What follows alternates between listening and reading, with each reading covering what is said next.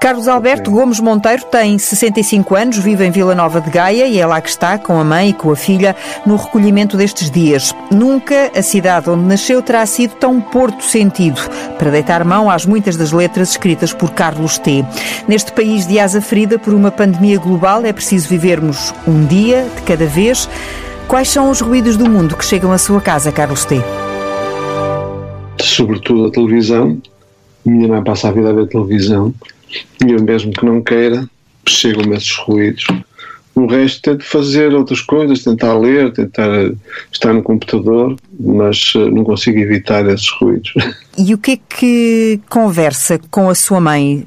É quase impossível uh, evitar uh, falar de, deste tom catastrofista. Minha mãe, uh, as pessoas da idade dela praticamente têm um, uma vivência muito reduzida ao, ao baque da realidade exterior e o baque da realidade exterior é este, neste momento, é quase impossível fugir a ele e eu tento me manter eh, dentro desse, desse fluxo e tentar atenuar a coisa, se, se suavizar como uma espécie de almofada em relação à, à gravidade das coisas e tentar relativizar é o máximo que, que, eu, posso, que eu posso fazer. Mas pode dar-nos o testemunho de como é que uma pessoa que está num dos grupos de risco desta pandemia, como é que ela recebe esses tais ruídos que vêm de fora? Há alguma serenidade ou, ou é precisamente o oposto, uma ansiedade acima dos níveis médios? Não, por acaso acho que tem alguma serenidade.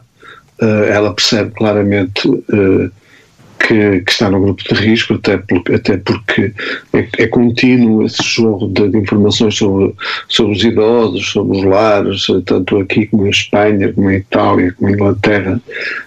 Estamos, portanto, numa escala gigantesca, ela percebe isso ainda está convencida que o, que o vírus se, se, apanha pelo ar, sempre que eu vou lá fora pôr o lixo ou comprar pão, e ela fica logo assim, aí é que fica um pouco mais assustada, preocupada, preocupada e, e, e eu não, não consigo explicar-lhe que de facto o vírus não anda assim, portanto nem desisto um bocado e tento continuar, embora ela não saia de casa, nem o pé põe no, no, na soleira da porta. A soleira da porta, que faz parte de um dos seus poemas, Devagar, a certa altura, uh, julgo que fala precisamente do, do, ficar sentado à soleira a ouvir os ruídos uhum. do mundo, uh, por isso lhe perguntava no início que ruídos chegavam à sua casa e a entendê-los à nossa maneira. Estamos todos a tentar isso, a entendê-los à nossa, à nossa maneira. Tem, entre essas várias coisas, outras coisas que tenta fazer aí, porque só sai de casa para as compras. Sim, só, só. Ainda nos primeiros dias ainda arrisquei um, ir comprar o jornal à bomba de gasolina, porque todos os quiosques fecharam à volta. Uh, não seguiram as indicações governamentais de, de serem considerados uh, estações obrigatoriamente abertas, portanto fecharam todos, só, só, só a bomba de gasolina é que ainda tem jornais, mas há quatro dias que também já não vou comprar o jornal porque eu ainda tenho este hábito relativamente obsolescente de, de, de, saudável, de saudável, esse hábito ler saudável. Jornais em, ler jornais em papel, uh, até isso me foi tirado por agora. Então sobra-lhe mais tempo para ler, como disse, uh, sim, para sim, ver as claro. tais séries que... Sim, sim. Principalmente à noite, quando ela se vai deitar, é que eu fico com a televisão uh, em, uh, lá, mais uh, desocupada, não é? É um bocado por turnos, e hum. então vejo uma série de. Uma, uma, uma, ou duas ou três séries que eu tenho aí para ver armazenadas nos gravadores da box, porque, porque há muitas coisas interessantes aí. Tem uh, descoberto nestes dias uh, coisas que lhe, lhe, andavam a passar ao lado? Descobri coisas interessantes. Uh, precisamente uma, uma delas um, foi numa série muito boa da BBC que está a passar agora uh, no canal 2 Salvador Roçado, que se chama Civilizações.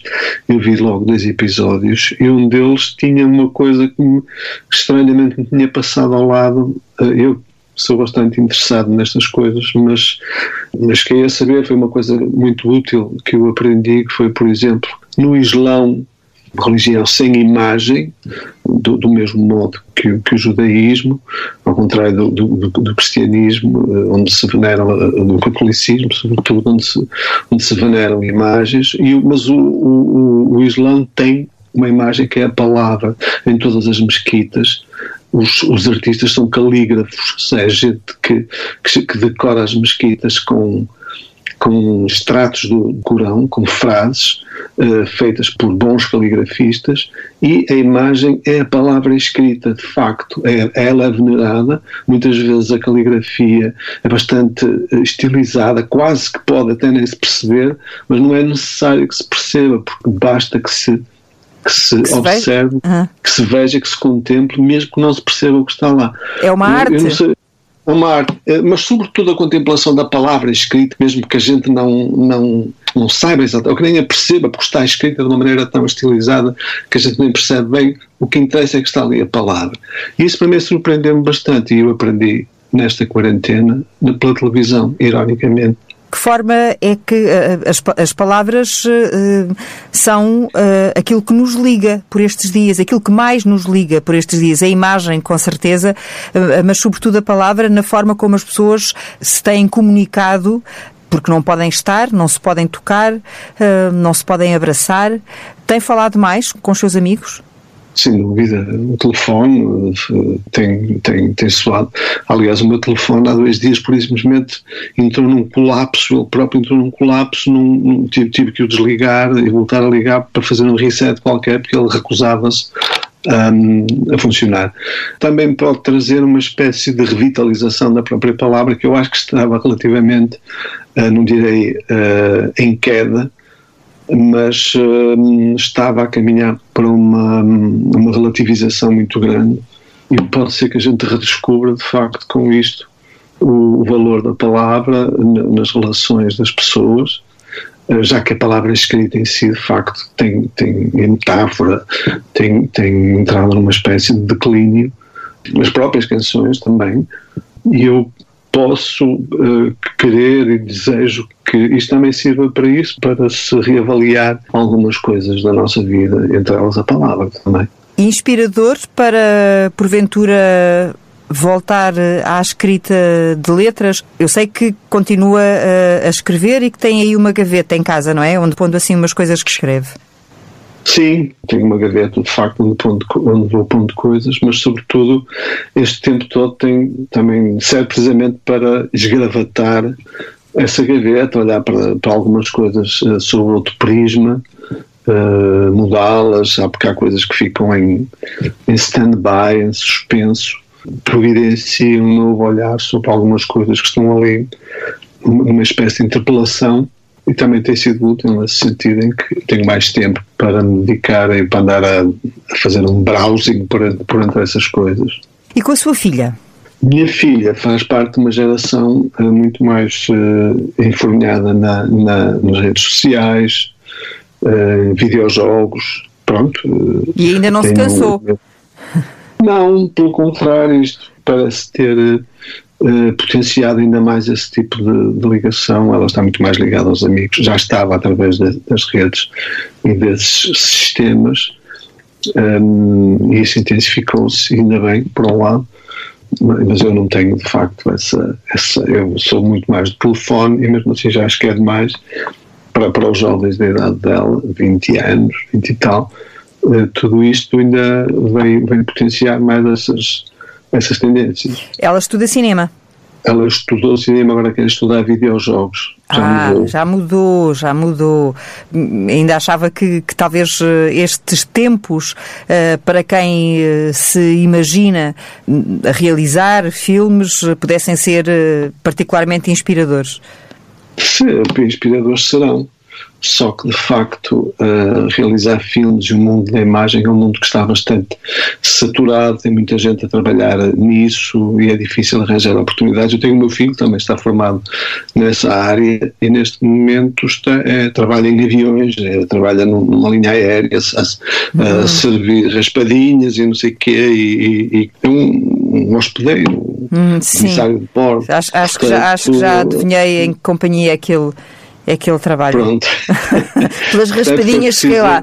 Cheguei eu e, e, e chegou, chegaram muitas das pessoas que nos vão ouvir, seguramente. Mas, eh, tanto, é um, é, eu por um lado acho ótimo, porque isso é uma experiência de vida uh, muito importante, mas por outro lado devolve-nos àqueles velhos enigmas de muitas vezes andar a estudar para ser isso, que é um sinal dos tempos, não é? Dos nossos tempos, estudar uma determinada uma determinada coisa para se tentar seguir e depois ser muito difícil chocar com a realidade. Uhum.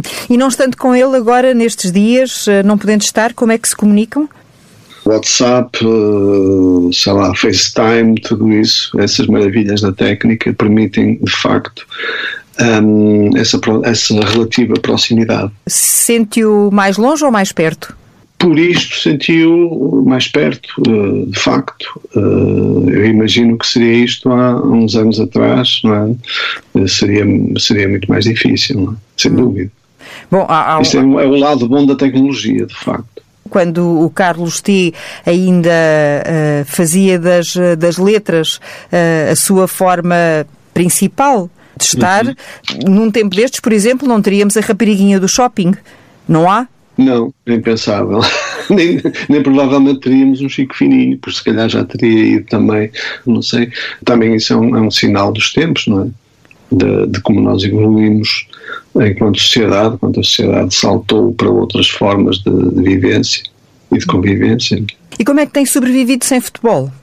Um, olha, ainda, ainda, ainda hoje estive a escrever uma crónica sobre, sobre os ressacados do futebol, aqueles que vão revendo jogos de há 20 anos e de 15 anos, como, como quem tira passas nos aeroportos, naquelas salas de vidro, dos, dos fumadores viciados.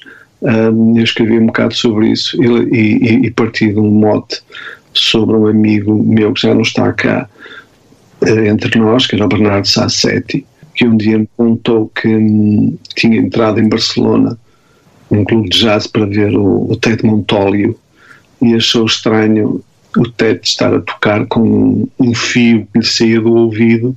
E, o Bernardo na altura pensou que se tratava de uma, de uma nova coisa, de um sistema sonoro, mas uma espécie de, de, de auricular eh, precursor do auricular, do in daquela coisa e no fim foi-lhe perguntar, porque ele conhecia, já tinha, já tinha estado com ele em festivais e ele perguntou-lhe e o Ted disse-lhe que, que só estava a ouvir o Barcelona Ajax, que estava a jogar à mesma hora e ele não conseguia de facto deixar de ouvir o relato do jogo, mesmo estando a tocar, porque o, o Teta explicou-lhe que ele, como era cego de nascença, tinha uma espécie de amplitude mental que lhe permitia estar a ouvir o relato e tocar ao mesmo tempo. Uhum. E eu, achei, eu achava esta história, o Bernardo contava isto como uma espécie de exemplo de como o futebol um, afeta muita gente, mesmo grandes, grandes artistas, e, e no caso de, desta história fabulosa que, que, que, o, que o Bernardo contava, tem a ver um pouco com essa capacidade de, do, do próprio Teta achar que se não ouvisse o relato,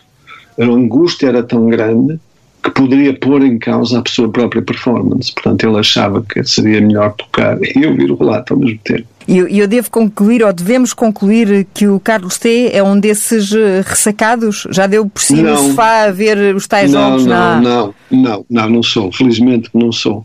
Uh, felizmente que tenho mais cestos onde pôr os ovos do espírito, digamos assim. Porque não queria nada estar de facto nessa, nessa posição de tédio, sem saber o que é que vai acontecer, sem um jogo para ver. Não, felizmente, não, não, não deixo cair nessa, nessa ratoeira. Hum, mas dá por si a pensar que quando tudo isto passar, talvez volte a descer à rua e se os miúdos lhe pedirem para, para jogar porque falta um, voltar a dar uns pontapés na bola?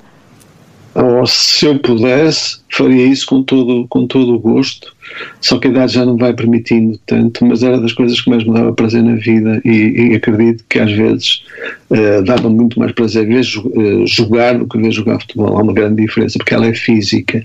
É a mesma coisa que tocar e ir ver tocar ver tocar alguém ou ver cantar é importante porque são pessoas, se vai ver alguém que a gente gosta e a gente curte em particular é uma, é, um, é, um, é uma coisa, mas mesmo estando em casa a tocar, tocar com os amigos, mesmo tocando mal, é um outro patamar. O futebol é a mesma coisa. Hum, ver a bola a pinchar à nossa frente. Ver a bola a pinchar, exato. Uh, ver os outros jogar é ótimo, principalmente quando é a seleção, quando é o nosso clube. Agora, jogar mesmo, ter um mínimo de técnica, como eu tinha e ainda tenho, a saber algum meio dos truques e de segredos e passar a jogar isso com os amigos. e é muito um jogo aéreo, não é? E muito jogo e aéreo. Muito jogo aéreo. Isso é um bocado inexplicável e difícil a, a, a, a quem não sabe e a quem não percebe. Porque é instintivo. É instintivo, é uma coisa que se, que se cultiva desde a infância. Não se aprende o tempo de salto, não se aprende a fazer um passo, não há ninguém que nos diga como fazer um passo. Vai-se aprendendo, a não ser que sejam sentados escolas e que, seja, e que se vai aprimorando a coisa e vai-se levando com os treinadores, fazendo isto, fazendo aquilo, melhorando isto, melhorando aquilo. Agora, quem não passou por isso, quem passa só por, pelo lado lúdico do futebol, isso é uma coisa instintivamente que se vai ganhando. Bom, e isto dito por alguém que é público, já falou que o futebol é quase tudo na sua vida, também pela relação que teve com o seu pai, e, portanto o futebol está na sua vida desde que nasce, antes da música, da literatura, sim, do, sim. do, cinema. Era dos tais miúdos que passava dias inteiros eh, na rua uh, a jogar e gostava de jogar com sim. lama e com chuva. É, isso é qualquer coisa inexplicável, porque é uma espécie de retorno a um estado primordial de qualquer coisa de selvagem. Era, para mim era o melhor. Era, das, era difícil, a bola não se controla, as pessoas, é, é, é um mergulhar, é, um, é, uma espécie de, de, slide na lama. É uma, eu, eu achava aquilo fantástico porque depois uh, uh, há qualquer coisa de, de, regenerador no modo como depois se toma um banho e se volta uh, à vida normal e há qualquer coisa ali de nos faz sentir qualquer, de, quase indestrutível, não é? Eu estive ali no meio da lama, eu estive, regressei a uma coisa primordial e agora estou aqui de novo isso é também uh, ótimo, embora tecnicamente seja uma tragédia, porque não se consegue fazer um passo, não se consegue fazer uma finta, aquilo é tudo, mas tem esse lado de infantil, de chafurdar na matéria, que eu acho muito bom o Carlos T., eh, que há um par de anos, nem tanto, uh, dizia numa entrevista que a vida se tornou demasiado curta porque já não chega para tudo o que temos de fazer. Agora, perante estas atuais circunstâncias em que temos tempo para fazer o tal reset de que falávamos uh, há pouco, já pensou em alguma coisa que essa tem mesmo de fazer? Eu, há coisas que eu tenho que fazer, por exemplo, conhecer a Itália Uh, estranhamente, agora a Itália está no, no epicentro da, da, da, tragédia. Nunca lá foi. já só fui a Veneza e só fui a. Agora, não conheço Roma, não conheço as grandes cidades italianas e eu sempre achei isso, sempre tive isso para mim como um, um pecadilho uh, de grande. Não é um pecadilho, um grande pecado. Uh, isso era uma das coisas que eu já andava mais ou menos a, a, a planear e, e, agora ficou totalmente. Mas é uma coisa que eu, que eu elejo agora como fundamental a fazer no futuro e no futuro próximo e como prioritário mesmo. É uma viagem que eu terei de fazer pelas grandes cidades italianas e pela Itália em geral. Gostava de ter sido um viajante, não é? E escrever sobre viagens. Será que dessa viagem Sim. já projetada para a Itália possamos ler depois as crónicas de Carlos T? não sei, eu nunca, nunca me dediquei ao exercício da crónica de viagem, não é? Uh, gosto de viajar, é um facto, não viajei tanto como, como gostaria, como deveria, talvez. Também gosto de ser sedentário, também sou uma pessoa muito muito presa das rotinas, faço todos os dias quase as mesmas coisas quando estou em casa, comprar o jornal, é ler o jornal no café. Há uma série de coisas que eu descobri alguém muito, muito ligado, muito, muito. As rotinas funcionam como, como esferas para mim. Mas depois tem esse outro lado também de, de, de entrar em novos mundos e para, para, sítios que não se conhece e de explorar, andar pelas cidades, descobrir outros, outros lugares. Mas nunca experimentei escrever sobre isso, de facto está aqui uma, uma boa hum, oportunidade, quem sabe, ou não, ou então ir só até a Itália e, e desfrutar e contemplar Sim. e, há, há e uma curtir. coisa que eu aprendi, há uma coisa que eu aprendi das viagens, é que se aprende sempre qualquer coisa, traz-se sempre qualquer coisa, mesmo que não se saiba que se traz, porque as coisas alojam-se no, no subconsciente, as coisas descrevem-se por si próprias, e depois há um dia que a gente se limita a retirá-las do, do armazém onde elas ficaram. O nosso radar vai sempre retendo isto, retendo aquilo. Um, e um dia, quando for preciso, quando menos se espera, essas reminiscências aparecem, elas saltam e são úteis sempre para qualquer lado, nunca se sabe para o que é que se podem servir. E que novas rotinas é que adquiriu nestes, eh, nestes últimos dias? Ah, uma rotina que eu já não conhecia há muito tempo, que é tomar um pequeno almoço em casa. Que eu sempre tomo um pequeno almoço fora de casa, porque tem a ver com o jornal, com, com o hábito um, sacro de ler o jornal e comer eh, uma torrada, um, uma meia de leite. Um, e agora mudei. Mas uh, em, em, vida normal é uma coisa que eu não faço mesmo, que eu gosto dos cafés. É uma cultura muito do, do, do norte, muito do Porto. Um, ir aos cafés, e já foi melhor, porque agora quase todos os cafés têm um ruído ambiente terrível, as televisões a gritar, porque os telemóveis. Os telemóveis, não é? A televisão, são sistemas sonoros, é, portanto não existe mais essa, essa paz relativa, ou pelo menos essa paz relativa que era a conversa das pessoas, o ruído da conversa das pessoas. Eu estudei em cafés cheios de pessoas com voz ao fundo e para mim aquilo era, um, era qualquer coisa de quase alimentício.